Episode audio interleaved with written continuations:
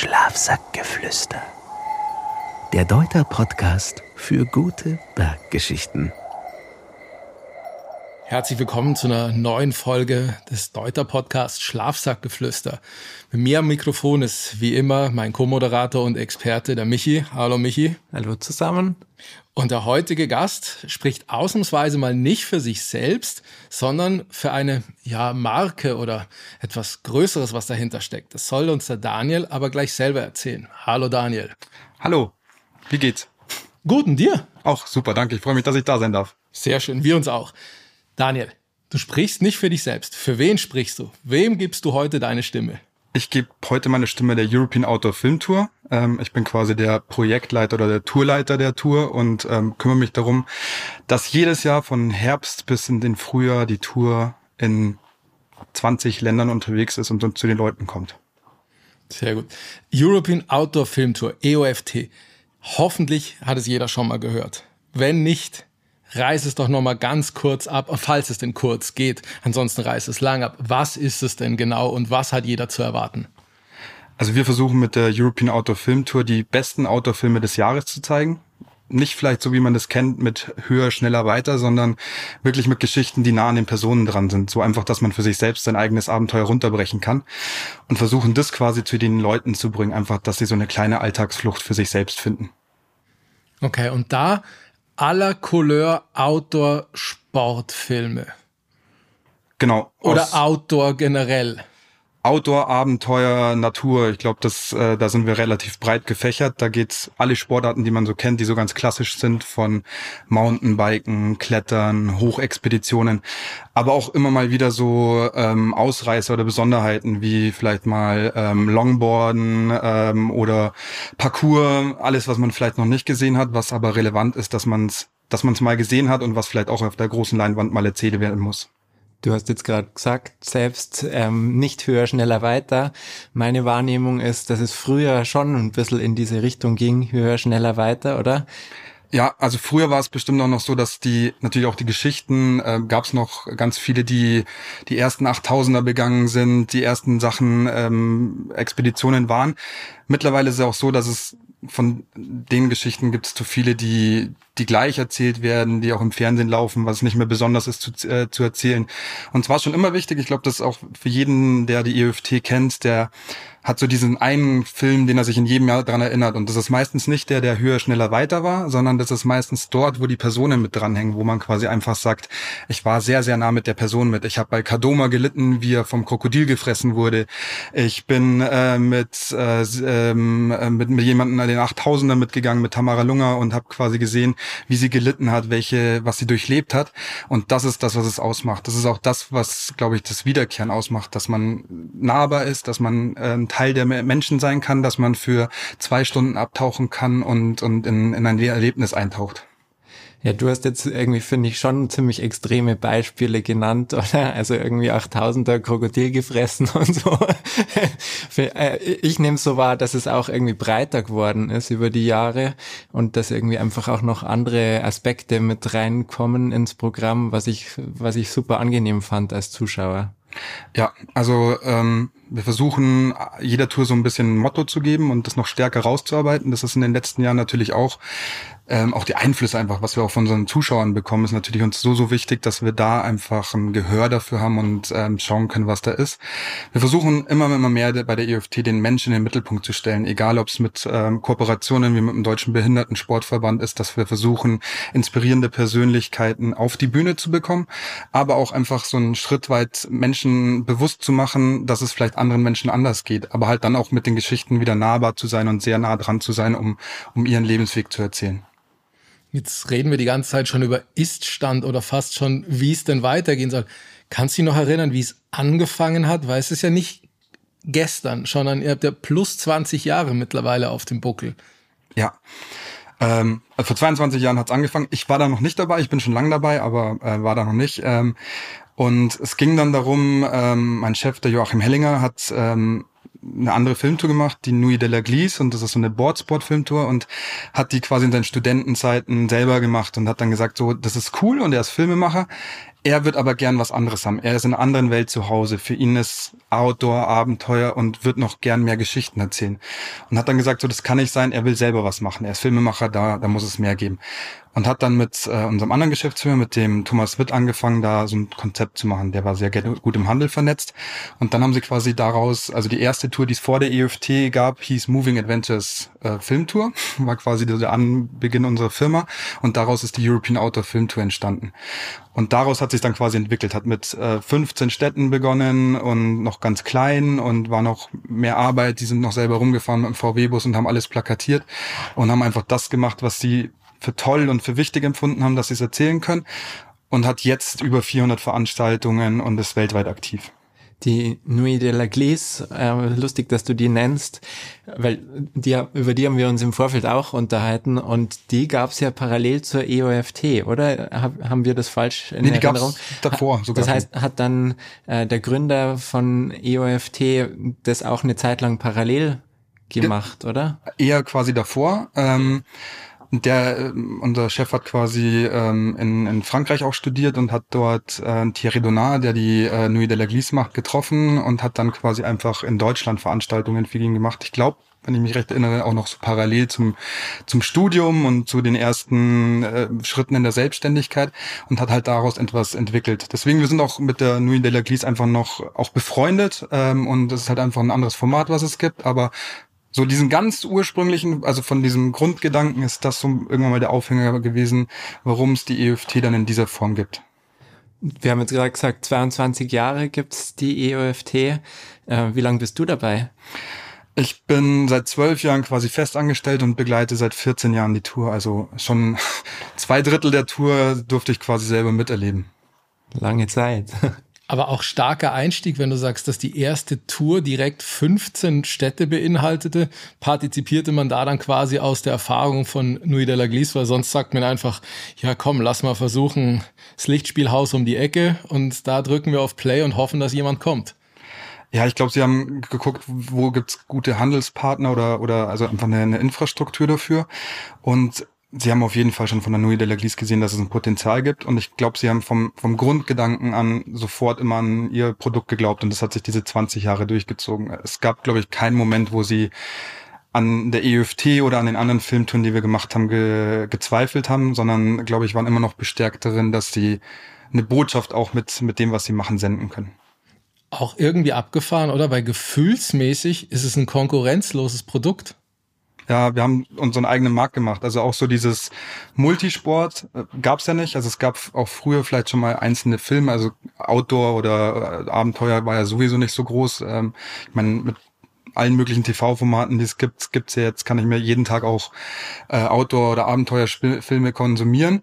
Ähm, und diese Nische, das war in den ersten Jahren auch, und die ich noch kenne, war es ungewöhnlich, dass Biker mit Kletterern zusammentreffen und Kanufahrern. Jetzt ist es ein bisschen anders, weil jetzt geht man raus und äh, tut im Sommer Biken, geht wandern, im Winter Snowboarden und macht alles und im Urlaub noch Surfen. Das war früher ganz anders, weil man halt so in einer Sportart verwurzelt war. Jetzt ist Multisport normal und wir haben es früher halt auch früher noch ein anderes Credo haben wir immer versucht, so, wir versuchen diese Communities zusammenzubekommen und du schaffst es, ähm, du hast deinen Film, dein Highlight, wo du 20 Minuten kletterst oder 20 Minuten Bike-Filme anschaust, aber dann äh, siehst du drüber hinweg, dass du 20 Minuten irgendeinen anderen Film dir anschauen musst. Findest es aber dann trotzdem so gut, weil natürlich dann entweder die Story, weil wir nah am Menschen dran sind, oder einfach die Landschaften und das, was ich sehe, trotzdem toll ist. Und das, glaube ich, hat auch so Überzeugungsarbeit geleistet, dass die Leute dafür bereit sind, nicht nur eine Sportart sich zu Gemüte zu führen, sondern auch für andere Themen offen zu werden welche Sportart von denen, die wir da sehen, äh, bist denn du? Wo, wo findest du dich wieder? Oder, oder ist, ist dir Sport vor allem auf der Leinwand äh, wichtig? also das, was ich mache, ist ganz untypisch für Outdoor. Ich spiele privat Fußball. ist ganz, ganz äh, komisch an sich, aber ähm, mit meinem Sohn versuche ich natürlich ein bisschen zu bouldern, so dass der an die Sportraten ankommt. Und natürlich, ich wohne in den Bergen, dann ist Skifahren, Snowboarden ist natürlich auch ganz nah. Und was natürlich jeder so macht, äh, Wandern äh, ist, ich meine, muss fünf Kilometer vor die Tür weitergehen und kann von zu Hause aus die ersten kleinen Berge ähm, besteigen, aber nicht in dem Form, wie wir es auf, auf äh, bei uns auf den Leinwänden sehen. Also es ist nicht nur Arbeit. Es ist nicht nur Arbeit, es ist viel Spaß und viel Vergnügen. Aber wie ist das mit dem Programm? Also ihr habt ja dieses Filmprogramm, das wird ja jedes Jahr neu erstellt sozusagen. Das gibt dann eben diese verschiedenen Highlight-Filme. Wie werden die kuratiert? Oder wie läuft da für euch, ich glaube über den Aus, über den Einsendeprozess müssen wir auch gleich sprechen, aber dann, wie läuft denn die Auswahl? Also wir haben eine Programmdirektorin, die das ganze Jahr nichts anderes macht, als Filme zu schauen und sich darüber Gedanken zu machen. Die hat irgendwann mal im Jahr auf jeden Fall Highlights, wo sie sagt, die werden sicher in der Tour stattfinden und versucht dann auch das Thema quasi so rum, so rumzubauen, dass es im Programm auch stimmig ist. Also es kann ja mal sein, dass die Programmfarbe überall gleich wäre, dass man Filme haben, hat, die eine ähnliche Geschichte haben, äh, wo man dann sagt, das passt jetzt nicht zusammen, vielleicht kann man das nächste Jahr schieben oder man braucht das, was vielleicht noch, was ist, was fehlt. Ähm, Genau, so sieht's aus. Und dann äh, gibt's immer wieder in verschiedenen Abschnitten gibt's dann Menschen, die dann dazukommen, einfach wo dann sie sich Feedback holt, zum Beispiel von Joachim Hellinger, der, der bei uns da auch viel äh, eine große Expertise hat. Ich komme dann auch zu einem, aber äh, zu einem späteren Zeitpunkt dazu, aber eher nochmal, um zu gucken, was sie so gemacht haben. Und in der Regel ist das alles so toll und die Gedanken, die sie sich im Programm gemacht haben, äh, dass es dann nur noch um, um Kleinigkeiten geht, weil sie da einfach einen tollen Job machen und weil sie sich einfach das ganze Jahr damit beschäftigen. Da ist meine Expertise dann doch klein kleiner als die von, von äh, der Paula oder den anderen. Nur um das zu verstehen, Moving Adventures heißt ja die Firma, die die eh oft macht, verantwortet. Und das heißt wirklich auch so von der Pike auf, oder? Also ihr macht das Programm, haben wir ja gerade schon gehört, und dann auch die ganzen Stops. Ihr habt aber auch parallel noch andere Filmtouren, oder? Genau, ähm, wir machen die European Outdoor Film Tour und die International Ocean Film Tour. Das sind so unsere zwei Eigenmarken. Ähm, die Ocean kann man, glaube ich, als die als die kleine Schwester, so klein ist ja auch nicht mehr, aber von der EFT, die ist auch so, äh, die jetzt, kommt jetzt nächstes Jahr ins zehnjährige Jubiläum. Das war auch so, dass bei uns ganz viele in der Firma surfen und Wellen reiten und wir konnten diese Filme nie benutzen. Die sind immer quasi mit eingereicht worden und war immer so, da blutet so das Herz, jetzt können wir diese Filme nicht benutzen. Und dann war irgendwann mal so, jetzt ist zu viel da, wir müssen eine eigene Filmtour drum machen. Und dann ist quasi die Ocean darum, äh, darum entstanden, weil wir gesagt haben, das, äh, das muss es geben. Das tut uns selber weh, wenn wir das nicht machen. Und dann machen wir schon auch seit vielen Jahren das Banff Mountain Film Festival. Das ist ähm, ein großes Filmfestival, auch so im Outdoor-Sportbereich. Und die Re-Rock Kletter Filmtour. Und ähm, so als Nischenprodukt äh, die Greenscreen Filmtour. Das ist so ein Naturfilmfestival, mit denen wir auch auf Tour gehen. Und bei den drei letztgenannteren Unternehmen seid ihr aber mehr oder weniger nur Veranstalter, oder? Und habt wenig Einfluss aufs Programm oder habt ihr Einfluss aufs Programm? Bei den, bei der Greenscreen und beim der Rerock nicht, da kriegen wir ein vorgefertigtes Programm und machen es dann für den ähm, europäischen Markt fertig. Bei der Benf hat man so eine Auswahl an Filmen, da kriegt man so ein Portfolio aus 30 Filmen und darf sich das dann quasi selber zusammenstellen. Da haben wir natürlich einfach auch so, dass es, wir schauen müssen, wie wir die, die Programmschwerpunkte setzen, dass es nicht so eine Überschneidung gibt oder dass wir sie halt auch ein bisschen voneinander abgrenzen. Das heißt, also ihr versucht es schon aufeinander abzustimmen, dass der nordamerikanische Markt nicht gedoppelt wird mit der Band Filmtour und genau. der E-Oft. Ja. Ah, okay. Dann sind wir beim Einreichen. Wie kommen die Filme zu euch? Da gibt's mehrere Wege. Also das Klassische ist so, wie sich, glaube ich, jeder vorstellt, es werden Filme eingereicht, fertige Filme. Das ist meistens nicht so. Es werden ganz, ganz viele Filme eingereicht. Wir kriegen, ich glaube, 1000 bis 2000 Einreichungen pro Jahr, aus denen wir raussieben. Früher muss man sagen. Die alle gesehen werden von die werden, euch. Genau, die werden auf jeden Fall alle angeschaut. Egal was eingereicht wird, das schaut einer mindestens 10, 20, 30 Sekunden drauf und klippt sich durch. Ähm, und einfach um das zu prüfen, ob es in Frage für uns kommt. Dann gibt's den anderen Weg. Wir sind auf ganz, ganz vielen Filmfestivals unterwegs, einfach um dort nochmal zu schauen, was kommt denn, was kommt denn vielleicht in sechs Monaten raus, ähm, was ist denn so in Mache, auch was sind vielleicht Trends, die, die man äh, äh nicht verpassen darf oder wo geht die Reise hin. Und dann sind wir seit 20 Jahren mit diversen Filmemachern und Protagonisten im Austausch. Wir haben äh, Projekte, wo wir, glaube ich, fünf Jahre teilweise davor erfahren, dass dieses Projekt ist. Dann verschieben sich Zeitfenster, dann hat er nicht, dann gibt es eine Verletzung. Ähm, und dann schauen wir teilweise auch, dass wir die Projekte schon vorab unterstützen oder dass wir sie alle einfach begleiten und, und schauen, was kommt dabei raus oder können wir sehen schon was und können sagen, da wäre vielleicht noch cool, das zu wissen davon. Oder äh, mich würde jetzt interessieren, äh, was ist mit deiner Tante oder mit deiner Oma, die in der Geschichte drin vorkommt, ob du da noch ein bisschen was erzählen kannst und können da den Einfluss drauf nehmen. Aber wir haben quasi wirklich eine, so eine Bandbreite an drei großen Sachen, wo die Filme herkommen. Und es ist auch wichtig, weil dadurch können wir diese, diese Farbe und die Vielfalt im Programm auch eigentlich herstellen. Und gibt es auch, dass dass ihr sozusagen einen Film wirklich produziert, dass ihr sagt, okay, wir wünschen uns einfach irgendwie einen coolen Bike-Film und haben schon eine Idee, wie das aussehen soll und dann wird sozusagen ja, eine Art Drehbuch geschrieben und so weiter. Gibt sowas auch?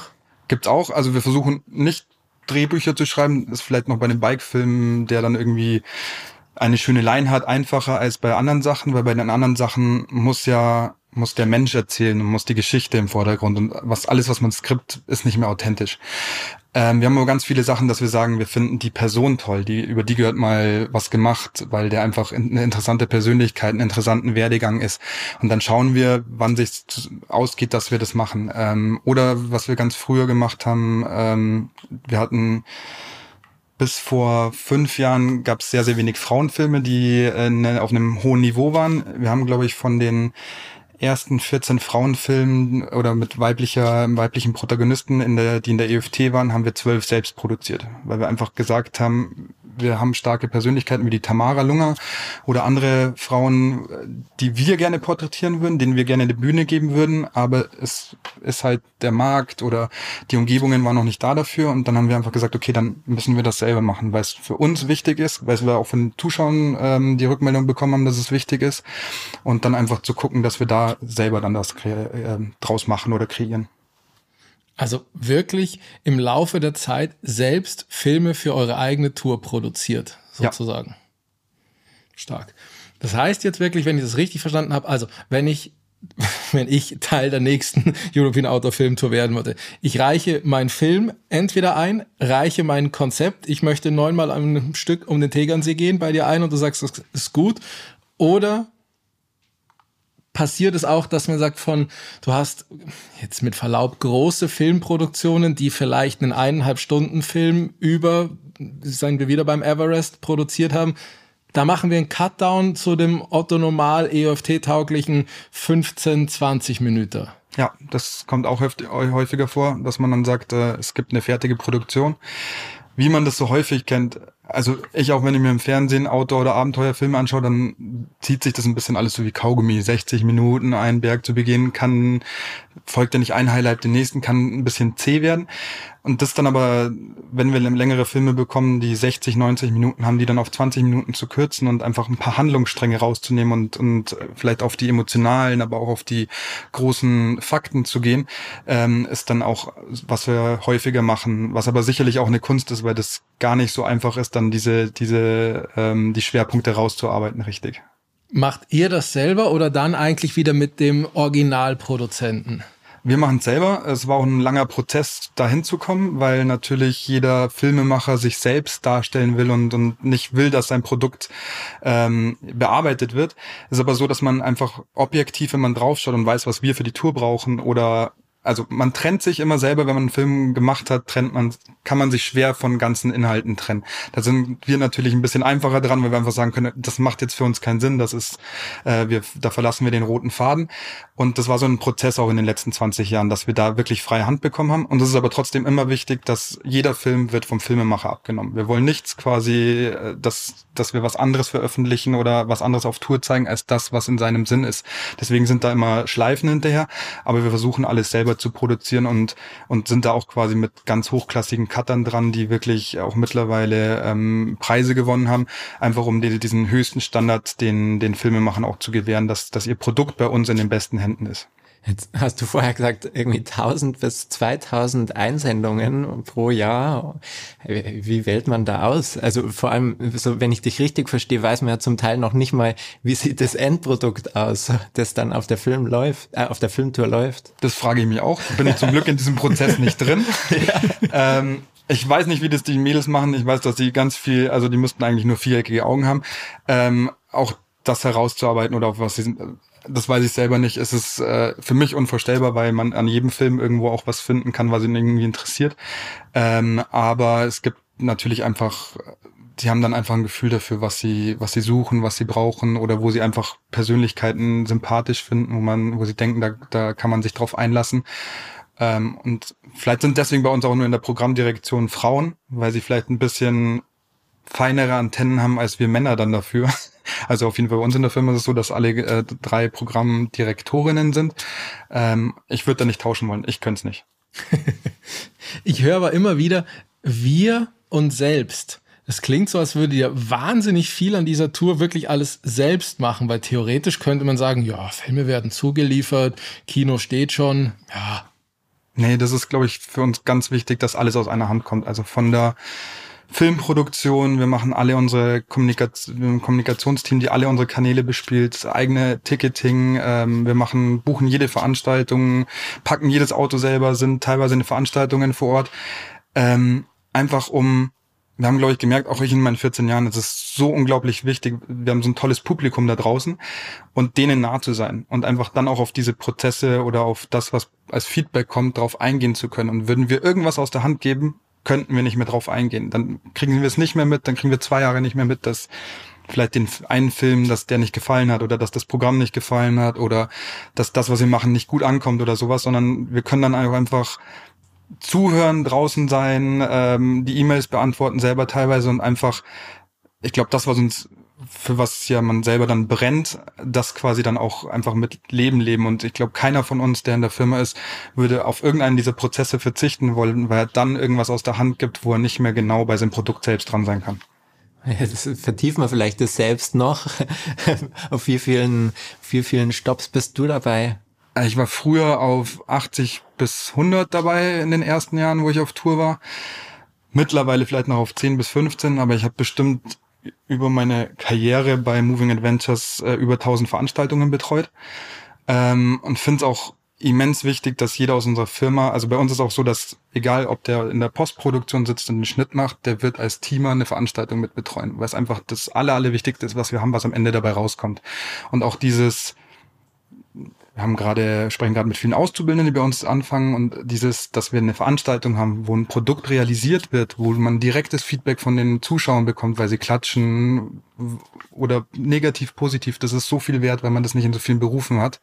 Und das mitzuerleben, der, der, keine Ahnung, die Nacht durchgeschnitten hat und dann Herzblut reingesteckt hat, weil er, weil er den Film fertig gemacht hat, der, der irgendeine Kampagne für Social Media geplant hat, aber dann am Ende sieht, für was er es gemacht hat. Das ist so viel wert und das bringt der Firma und jeder einzelnen Person bei uns was und macht es dann, glaube ich, aus, dass wir versuchen, halt auch einfach bei den Leuten dran zu bleiben und, und die Themen zu, zu bekommen.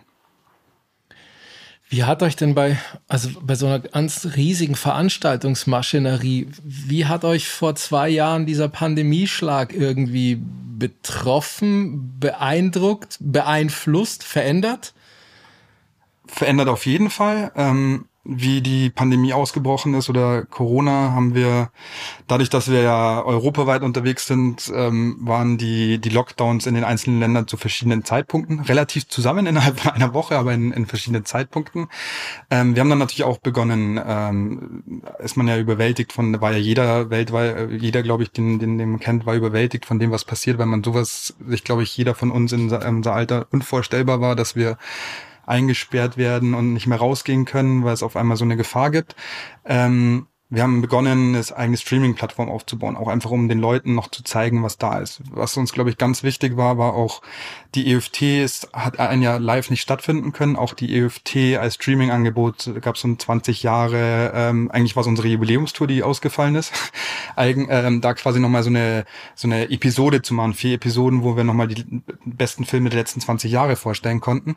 Ähm, und dann im darauffolgenden Jahr ist man ja eigentlich wieder gerade in so eine Corona-Phase gekommen, wo wieder ähm, zwei Wellen waren ähm, haben wir trotzdem die Veranstaltung gemacht. Wir haben trotzdem die Veranstaltungen gemacht, weil wir gesagt haben, das ist total wichtig. Da gab es keine Veranstaltung, da waren wir teilweise die einzigen, die in dem Herbst, Winter in Veranstaltungen gemacht haben in den Häusern.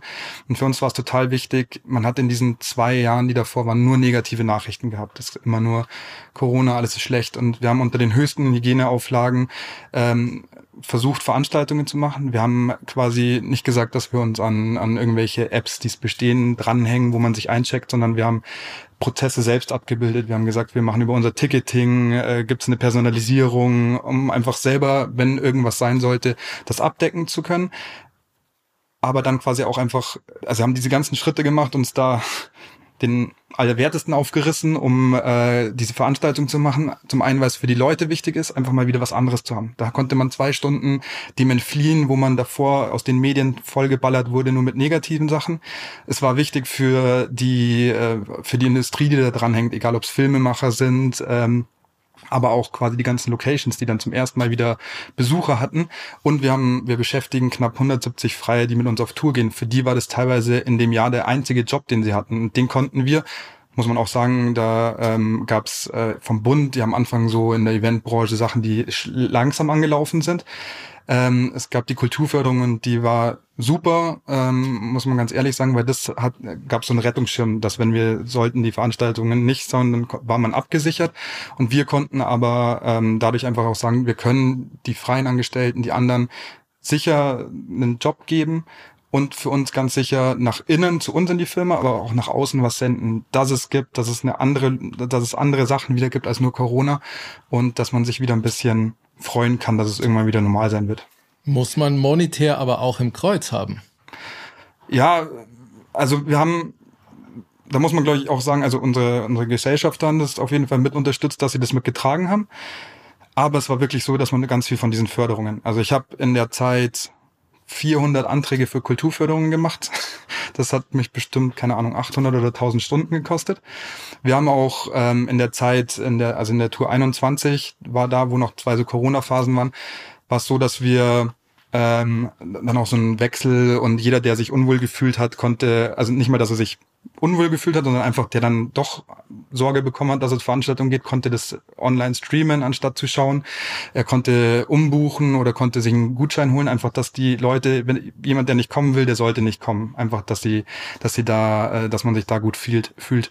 Ähm, aber auch so, dass wir, wir hatten jede Stadt, also es war ja nicht so, dass in Corona, dass es deutschlandweit so war, dass du in jeder Stadt hattest du bundesweit die gleichen Voraussetzungen, sondern es hat sich von Bundesland zu Landkreis zur Stadt, die durften ähm, selbst entscheiden und das hat sich täglich geändert. Sozusagen wir hatten täglich ähm, den Bedarf daran, quasi anzuschauen, was auf sechs Touren parallel passiert gerade so. Das war auf jeden Fall eine Mammutaufgabe. Damit waren wir auch zwischenzeitlich mal, so wie dann nochmal ein paar ähm, Verschärfungen gekommen sind, auch ähm, am Zahnfleisch. Also wir hatten dann so 1500 bis 2000 E-Mails pro Tag von, von Besuchern, die Fragen hatten oder wo es Wechselsachen gab, bis wir dann auch Sachen automatisieren konnten. Das war es aber einfach wert, weil wir einfach für uns selber und für andere Leute was nach außen transportieren konnten, was einfach eine andere Botschaft gesendet hat, als nur daheim zu sitzen und das 45. Teams-Meeting oder so ein bisschen sich äh, zu Hause alleingelassen zu fühlen. Und jetzt ist ja gefühlt irgendwie wieder Normalität, oder? Und vermutlich, dass jetzt die aktuelle laufende Tour die erste wieder normale sozusagen, oder? Wie, wie ist es jetzt danach? Hat sich was geändert? Ist es besser, schlechter? Ich glaub, langweilig. langweilig bestimmt nicht. Ähm, ich glaube, es ist äh, besser, schlechter. Ich, also für mich ist es trotzdem das Gleiche, weil wir versucht halt einfach immer, immer im Austausch mit, mit unseren, mit unseren ich nenne es mal Freunden zu sein, die einfach die gleichen Interessen pflegen wie mir, ähm, dass sie dann ein Ticket kaufen oder nicht, ist, ist egal. Ähm, und ähm, jetzt ist es einfach so, glaube ich, dass die Leute, man hat es immer noch gemerkt, wir haben ja auch letztes Jahr eine Tour gemacht, ähm, die noch von anderen Sachen, da hat der Ukraine-Krieg begonnen, geprägt waren und einfach, man hat noch gemerkt, dass in dem ersten Winter, der dann kommt nach Corona, dass die Leute einfach noch so mit Handbremse unterwegs waren. Es waren bestimmt ein paar vom älteren Publikum gefehlt, dafür waren mehr Jüngere da. Ähm, ich glaube, es ist einfach für viele Leute einfach eine Erleichterung, wenn sie dann wieder gehen können. Aber man hat auch mit anderen Sachen einfach, es gibt es hat einfach diese drei Jahre haben viel verändert und ähm, ich glaube, es freuen sich aber auch einfach Leute. Und ich, man muss ja auch sagen, äh, das, was teilweise ja positiv und negativ ist. Ich meine, wir wohnen selber in den Bergen. In den drei Jahren gab es teilweise Autobahnen, die auf die, auf die Berge raufgegangen sind, so auf diese Standardberge. Aber trotzdem dieses Gefühl, dass die Leute wieder mehr draußen machen, Fahrrad fahren, in die Berge gehen, einfach mehr draußen erleben wollen, das ist da. Und ich glaube, das wird in der nächsten Zeit noch mehr sein. Einfach wieder leben, wieder mit der Natur leben. Und das ist, glaube ich, den, den größten Gewinn, den man gemacht hat.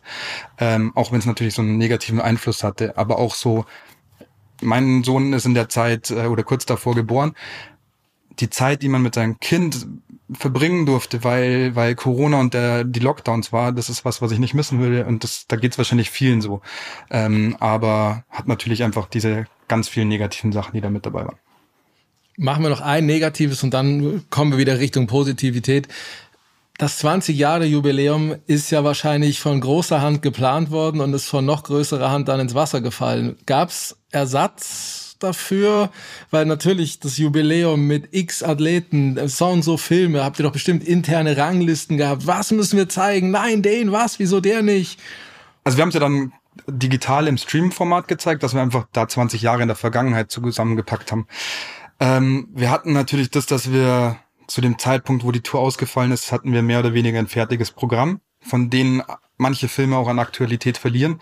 Wir konnten damals ähm, einen Film quasi mit rüber retten ins Jahr, auf das haben wir uns auch gefreut. Das war, ähm, ich glaube, Amazonie hieß der.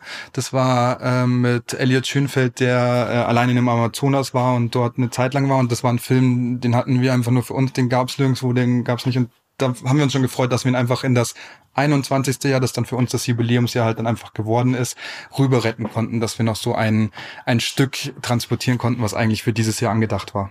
Sehr schön. So, dann kommen wir jetzt zurück mal zum aktuellen Programm. Kannst du, darfst du, willst du da schon was dazu sagen? Aktuelles Programm heißt in dem Fall sozusagen das 2023er Programm, was in dem Fall dann 23, 24 die Tour ergeben wird, weil ne, noch sind wir mit dem Programm 22 in den letzten Zügen. Genau. Richtig? Wir sind jetzt quasi gerade so auf Open Air Tour noch, also so, wo man unter freien Sternenhimmel, wo ja das Programm auch echt viel Spaß macht zum Sehen. Und ab Oktober ähm, beginnt die neue Tour mit dem neuen Programm. Ähm, ich kann gern da einen Einblick geben. Ähm, wir werden dieses Jahr sechs Filme ähm, dabei haben.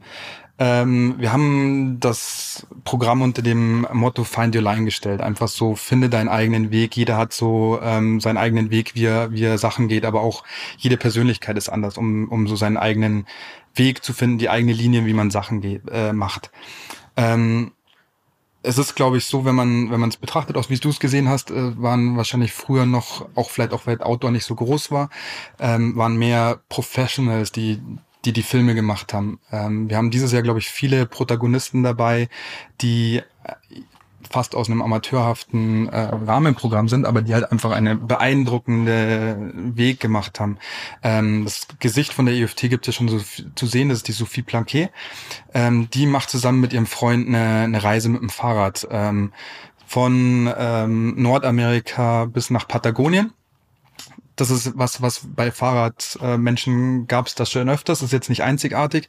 Sophie ist eigentlich Fotografin und äh, sie begleitet das und das ist, ist ganz, ganz nah an den Menschen dran und an den, an den Leuten. Sie haben sich da auch mehr Zeit genommen. Man kann das irgendwie in einem Dreivierteljahr auch machen. Sie haben sich, glaube ich, insgesamt zwei Dreivierteljahre, also fast drei Jahre Zeit genommen und äh, hatten halt auch die eine oder andere Überwindung oder Hindernisse, die ihnen ähm, äh, ja passiert sind. Ganz am Anfang ähm, sind sie auf einer Straße unterwegs, wo ein Felsbrocken äh, von einem LKW hochgeschleudert wird und erwischt sie am Kopf und sie hat eine, ein Schädel-Hirntrauma und quasi da hat er mehr oder weniger ihre Reise gerade angefangen, da wäre sie schon fast zu Ende gewesen. Ähm, und sowas zieht sich bei ihnen durch, dass immer wieder Rückschläge kommen, aber sie ist quasi gemeinsam als Paar einfach überwinden, aber dadurch auch, man hat ja immer so einen Reiseplan, wo man hin will. Ich reise zwei Jahre und muss keine Ahnung, im Februar muss ich an der Stelle sein und muss da sein, weil dann ist Regenzeit oder dann schneit und dann komme ich genau nicht in diese schlimmen Wetterfenster rein. Und sie haben es halt durch ihre Hindernisse genau so geschafft, dass sie es nicht geschafft haben.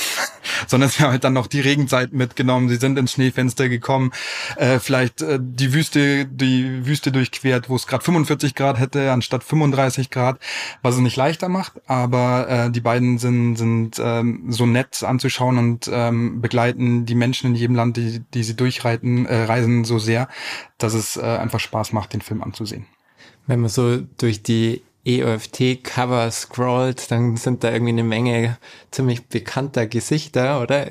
Ist das ein Garant für eine gute, für eine gute Karriere, für eine erfolgreiche Karriere, wenn man bei euch sozusagen auf dem Cover einmal ist? Ich glaube, es ist nicht, nicht Hindernis, also es ist kein Hindernis. Wir suchen jetzt nicht die Leute aus, die am bekanntesten sind. Also es muss jetzt kein Alex Honnold, David Lama oder wie sie alle heißen oder gehießen haben oder ein Stefan Glowacz sein, sondern es geht dann auch eher darum, was, wer wird im Film gezeigt und, und ähm, wie trägt es und ist das eine Persönlichkeit. Ich glaube, für jeden, der bei uns auf dem Cover war, ist es einfach so, dass er natürlich in einem breiten Publikum vorgestellt wird und natürlich nahbar wird, weil er einfach, ähm, weil man, weil er wenn er sich auf uns einlässt, sich auch gleichzeitig auf 200.000 oder 250.000 Personen einlässt, die ganz, ganz nah an die Leute ran dürfen. Und dadurch fühlt man sich natürlich, äh, fühlen sich Partner, aber natürlich auch 250.000 Leute mit den Personen immer verbunden. Jetzt muss ich natürlich weiterbohren, gell? Einen von sechs haben wir schon. Genau. Langstreckenfahrrad fahren. Was noch? Wir haben noch einen Fahrradfilm da. Das ist äh, für mich mein persönliches Highlight dieses Jahr.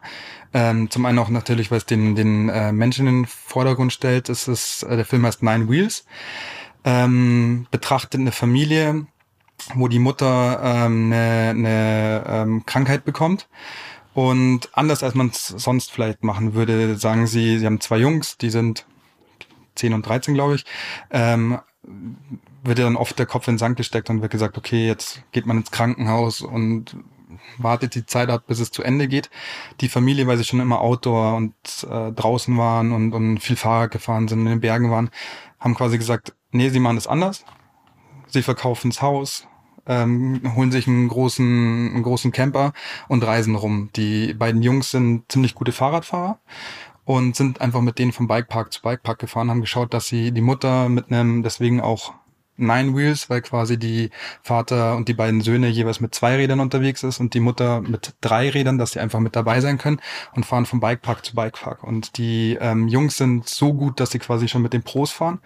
Aber man kriegt quasi immer wieder die Geschichte erzählt, wie mit der Mutter und wie nah das ist und einfach, was sie, was sie, für sie was nicht aufgeben, sondern was sie, was sie aus diesem aus diesem Rückschlag gemacht haben, um eigentlich das Beste für sich und die Familie in der Zeit daraus zu machen. Und das ist eine Geschichte, die, die sehr, sehr schön erzählt ist, die sehr, sehr nah ist, aber auch einfach äh, auch noch Highlights hat. Also die, die Jungs fahren wirklich krass, aber die Geschichte, ähm, da kann man sich da finde ich immer, kann man sich immer eine, eine Spur abschneiden, weil man selber, keine Ahnung, da zwickt's mal im Rücken, dann sagt man, dann, ich gehe heute mal nicht in die Berge und mache mal irgendwas nicht, weil ist zu krass und da sind halt wirkliche Hindernisse da und äh, die werden dann einfach so in der Liebe und in dem, was sie aus äh, mit sich geben wollen, wird es einfach überwunden.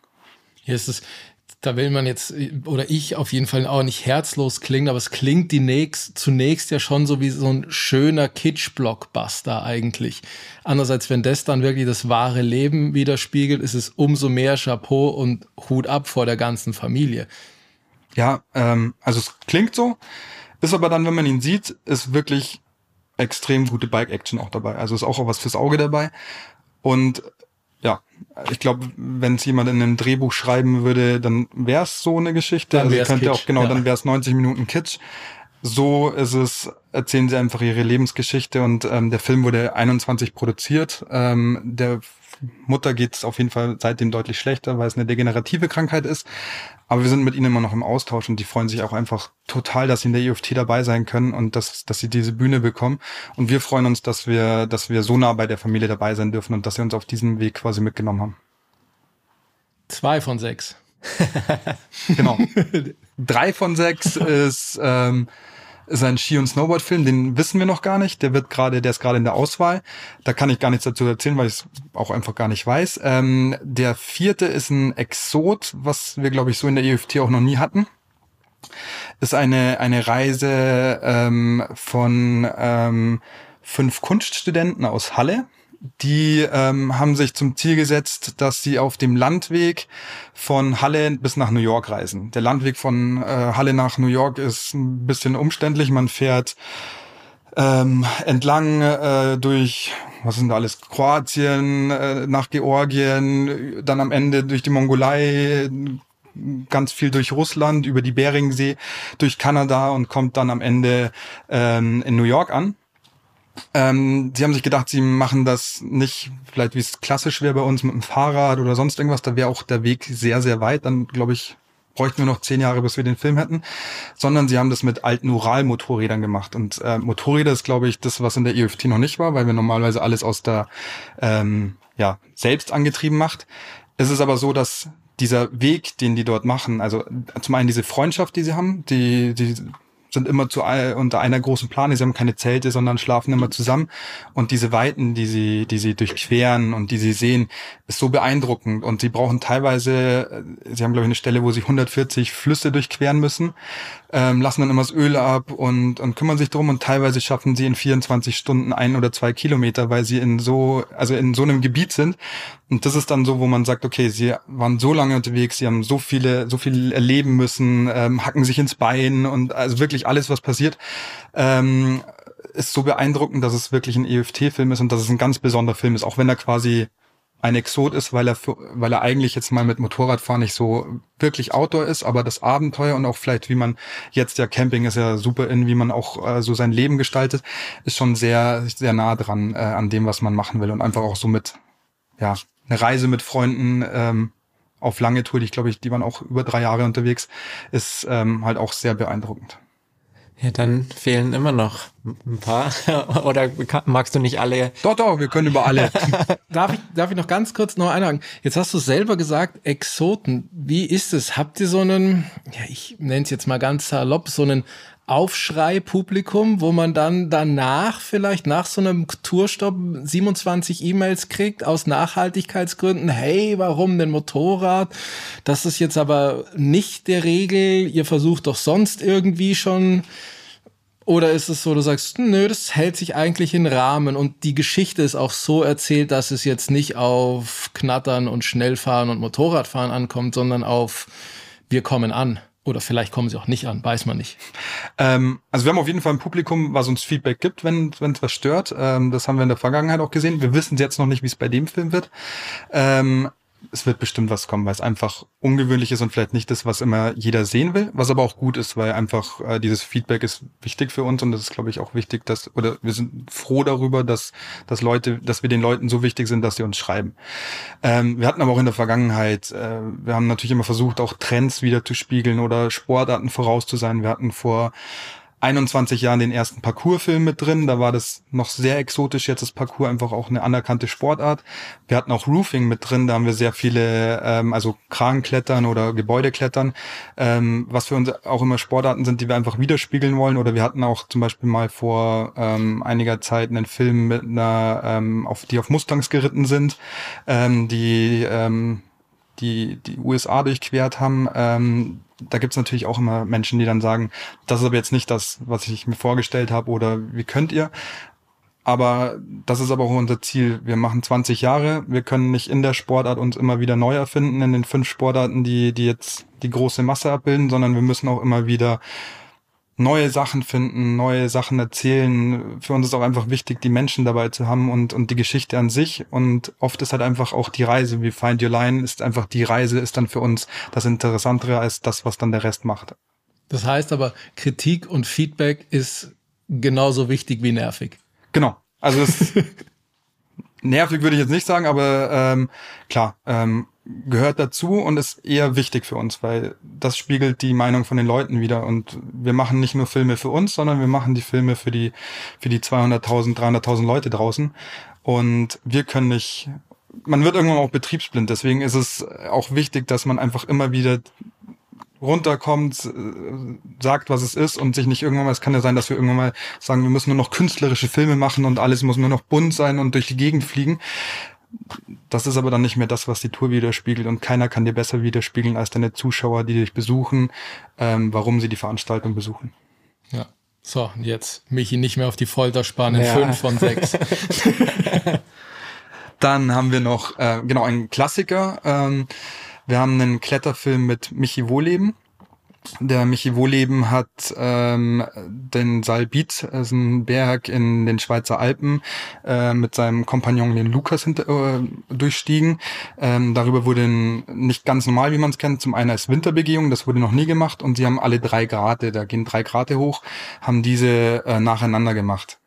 Ich glaube, sie haben es in 40 oder 46 Stunden gemacht, ist quasi eine Höchstleistung und das auch noch im Winter. Was man im Film nicht sehen wird, ist, was bestimmt aber bei uns auch erwähnt wird, ist, dass sie haben in den 18 Monaten davor mehrere Versuche, um, um dieses Projekt zu starten, ginge nicht, weil Zeitfenster nicht, es, äh, der Schnee nicht passt, zu viel Wind, wo einfach so viele Faktoren zusammenkommen, dass es nicht funktioniert.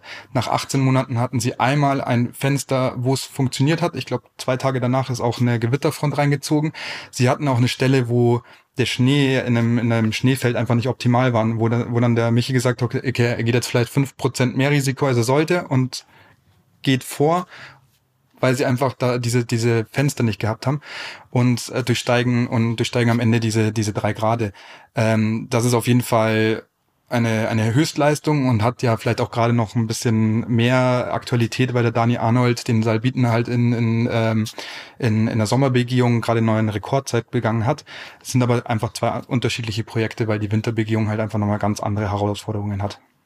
Ja, genau, den Salbit Westgrad, oder hat genau. der Dani Arnold gemacht, der super lang ist. Ja. Einfach, ja. Ja, cool. Und der letzte, Jetzt muss ich überlegen, was geht. Ich kann dir helfen. Ich glaube, der dürfte Michi besonders gefallen. Gleitschirm. Ah, Gleitschirmfliegen. Ah, genau. Ähm, wir hatten vor 2018 schon mal Antoine Girard im Programm. Ähm, Antoine Girard ist einer der besten Höhen-Gleitschirmflieger, die es auf der Welt gibt. Ähm, Antoine ist an dem Punkt, ähm, wo wir schon mal mit dem Film waren, ist nochmal zurückgekehrt bei 8000 plus. Und die sind ja quasi, so, da gibt es so ein paar ausgewählte Athleten, die in ihrem Höhenbattle sind, also immer wieder versuchen, einen neuen Weltrekord zu machen.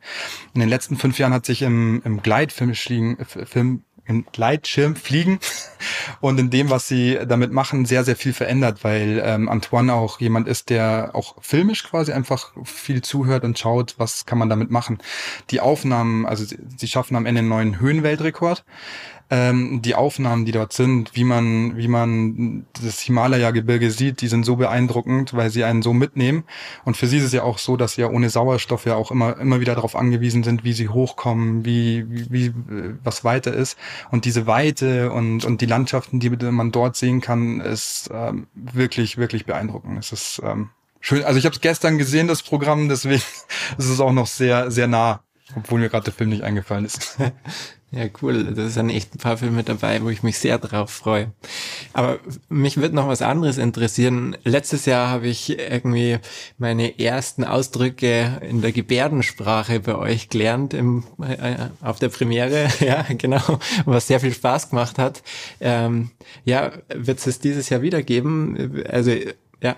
Ja, also für uns ist der, der, die Inklusion ähm, sehr, sehr wichtig. Ähm, zum einen haben wir gemerkt, dass es also es ist uns persönlich wichtig. Wir haben ganz viele ähm, Kollegen, die sich auch einfach damit beschäftigen. Und ich ähm, bin seit fünf Jahren haben wir eine Kooperation mit der Deutschen Sporthilfe und machen immer, es gibt da den Club der Besten, also wo die Olympiasieger, paralympischen Gewinner, Weltmeister eine Woche Urlaub ähm, geschenkt bekommen.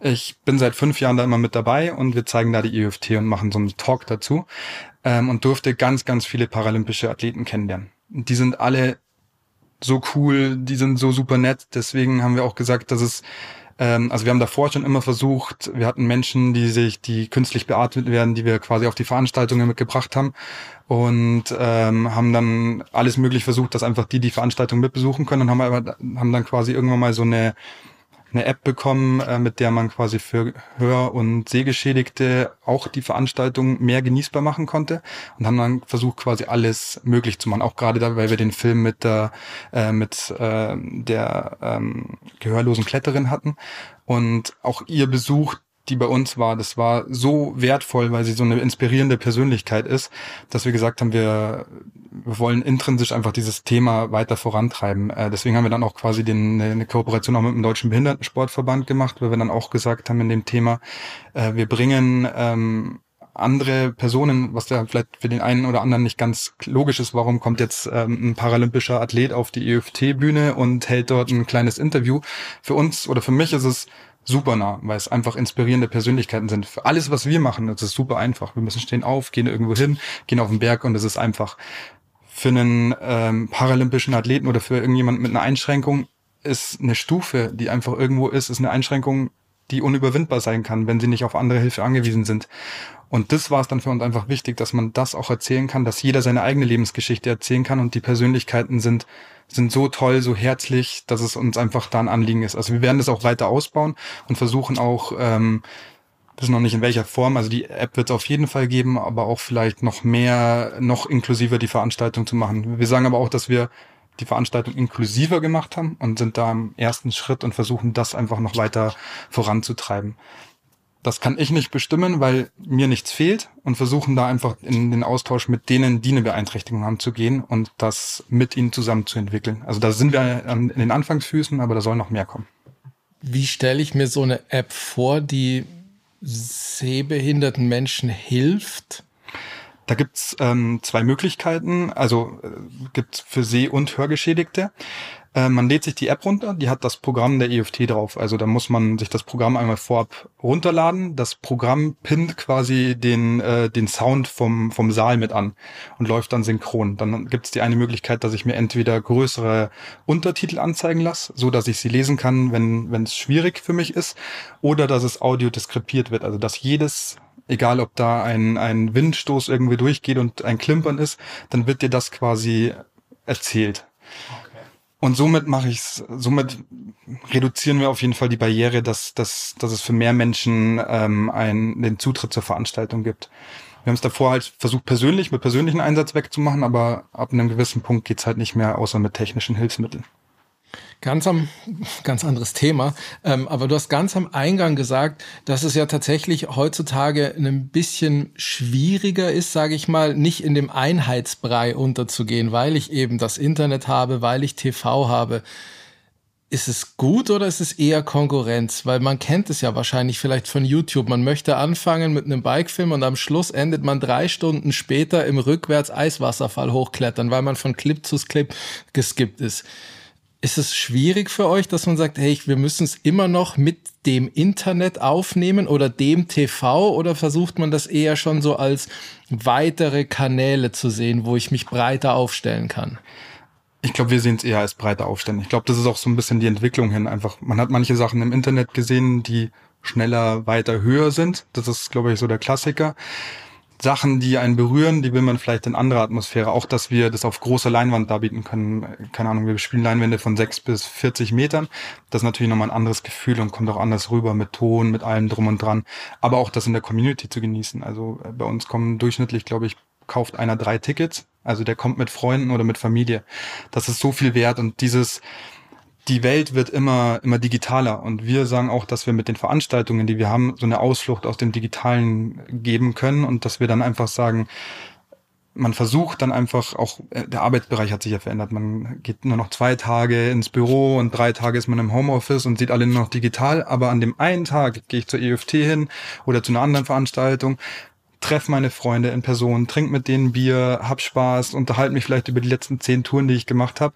Und es ist einfach wie davor und es ist einfach ein ganz anderes Produkt oder eine ganz andere Welt, weil wir einfach alle zusammenbekommen wollen, damit sie Spaß zusammen haben und nicht, damit sie alleine vorm Laptop sitzen und, und sich ein Filmchen anschauen. Das ist, das war bestimmt vielleicht mal vor fünf, acht Jahren eher noch so ein Konkurrenzgedanke oder, oder Sorge, was kann da sein. Wir sehen es eher als Verlängerung, wenn man hinten oder vorne auch für uns selber nochmal was anschauen will, weil ich schaue mir manche Filme 30 Mal an und beim 29. Mal sehe ich immer noch wieder was Neues und das ist toll, das zu sehen. Und deswegen ist es ja auch toll, wenn man dann vielleicht äh, zu Hause sich nochmal einen Film streamt und den anschauen kann. Aber an diesem einen Abend mit den unterschiedlichen Zielgruppen da zu sein und das zu erleben, ist einfach was Besonderes, was wir, was wir selbst kreieren wollen und den Menschen zur Verfügung stellen. Das ist vielleicht ein super Stichwort, um die Schlussrunde so einzuleiten. Nee, sagen wir es nochmal. Ja, warte. Dann, dann muss ich, da, ich habe noch so viele Fragen, es tut mir leid. alles gut, alles gut, alles gut. Ähm, dann gibt es einen Unterschied zwischen einem Tourstopp in, sagen wir, Rosenheim und einem Tourstopp in Oslo? Eigentlich außer der Sprache nichts.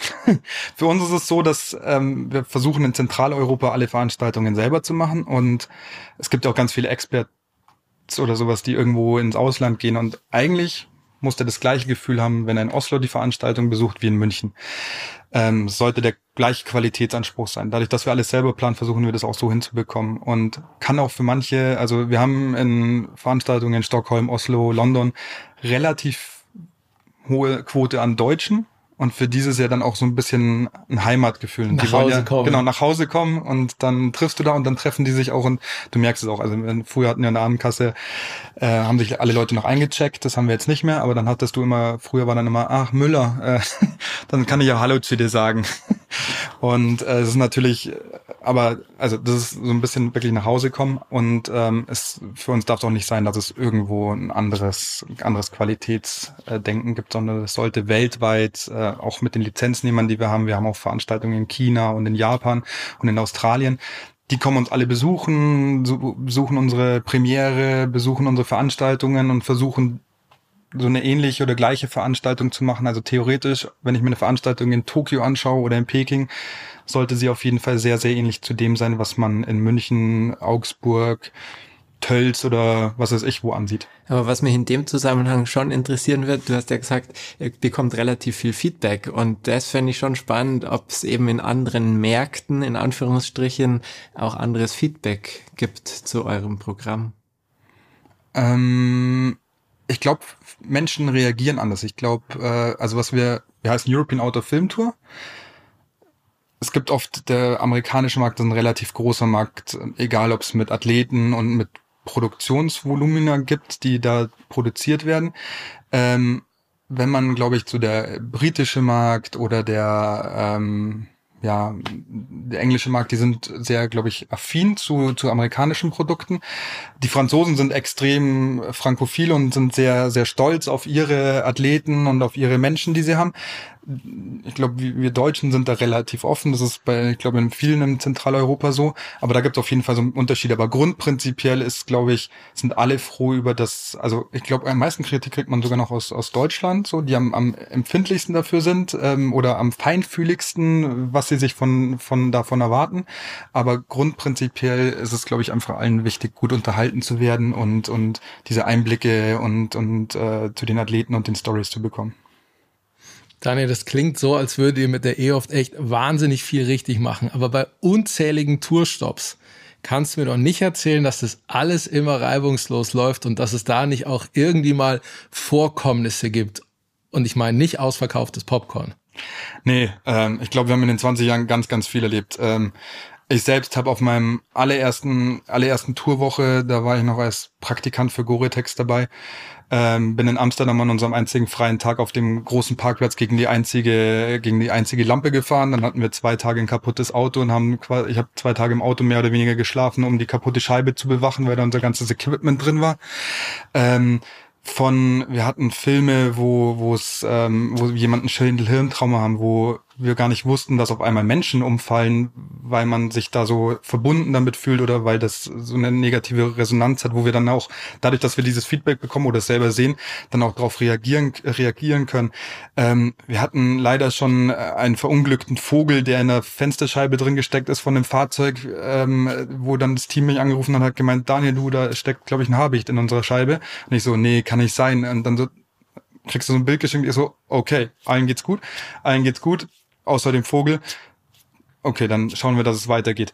Ähm, wir haben auch, also wir haben auch echt viel gelernt. Wir hatten, glaube ich, in den ersten 15 Jahren keine einzige EFT-Veranstaltung, die jemals ausgefallen ist. Hatten dann eine einzige, das war in der französischen Schweiz in Sion. Dort mussten wir von Lausanne, das sind, glaube ich, knapp 140 Kilometer weit fahren. Und ähm, das Team hat zwölf Stunden gebraucht und ist 60 Kilometer weit gekommen. Da mussten wir dann irgendwann einfach ähm, anrufen. Das war in der Schule und haben dann dem äh, Hausmeister gesagt, kannst du dich einfach hinstellen? Und jeder, der kommt, irgendwie einen netten Gruß und haben halt die Leute informiert. Und es kam eine einzige Person vorbei, der kam auf Langlaufski vorbei und hat gemeint, ach, findet nicht statt, weil man halt einfach nicht fahren konnte. Und das war die einzige Veranstaltung, die bis vor Corona ausgefallen ist.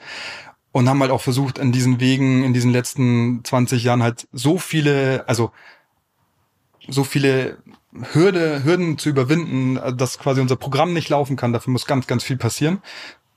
Sowas würde wahrscheinlich heute auch nicht mehr passieren, weil wir davor noch zehn andere Möglichkeiten haben. Dann ist dann ist nicht mehr die Veranstaltung so, wie man sie kennt, dann ist sie anders, aber die Leute würden auf jeden Fall den Film sehen.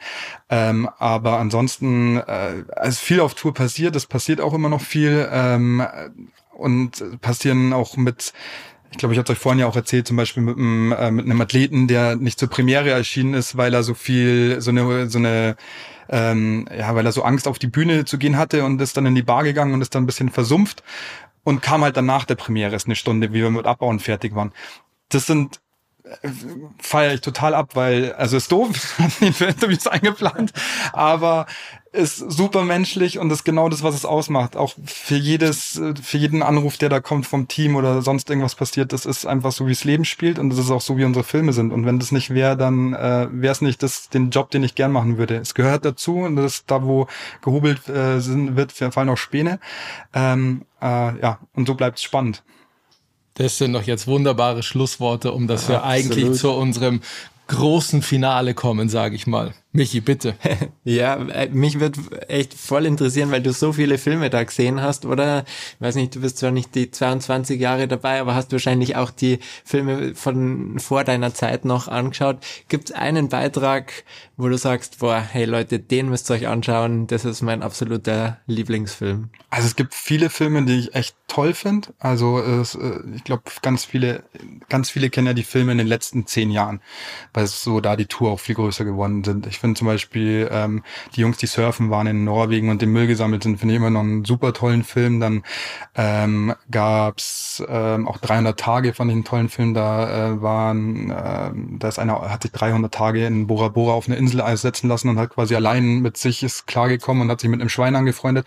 Super witzige Geschichte, einfach mega. Kann, der Typ auch noch ähm, ist, ist super, ein super lustiger Mensch und äh, da kann man sich wegkringeln ich glaube, für viele so sind die Filme, die in den ersten fünf Jahren waren, weil da war die Tour noch viel zu klein. Es gab im ersten, im ersten und im zweiten Jahr gab es Berserk in der Antarktis.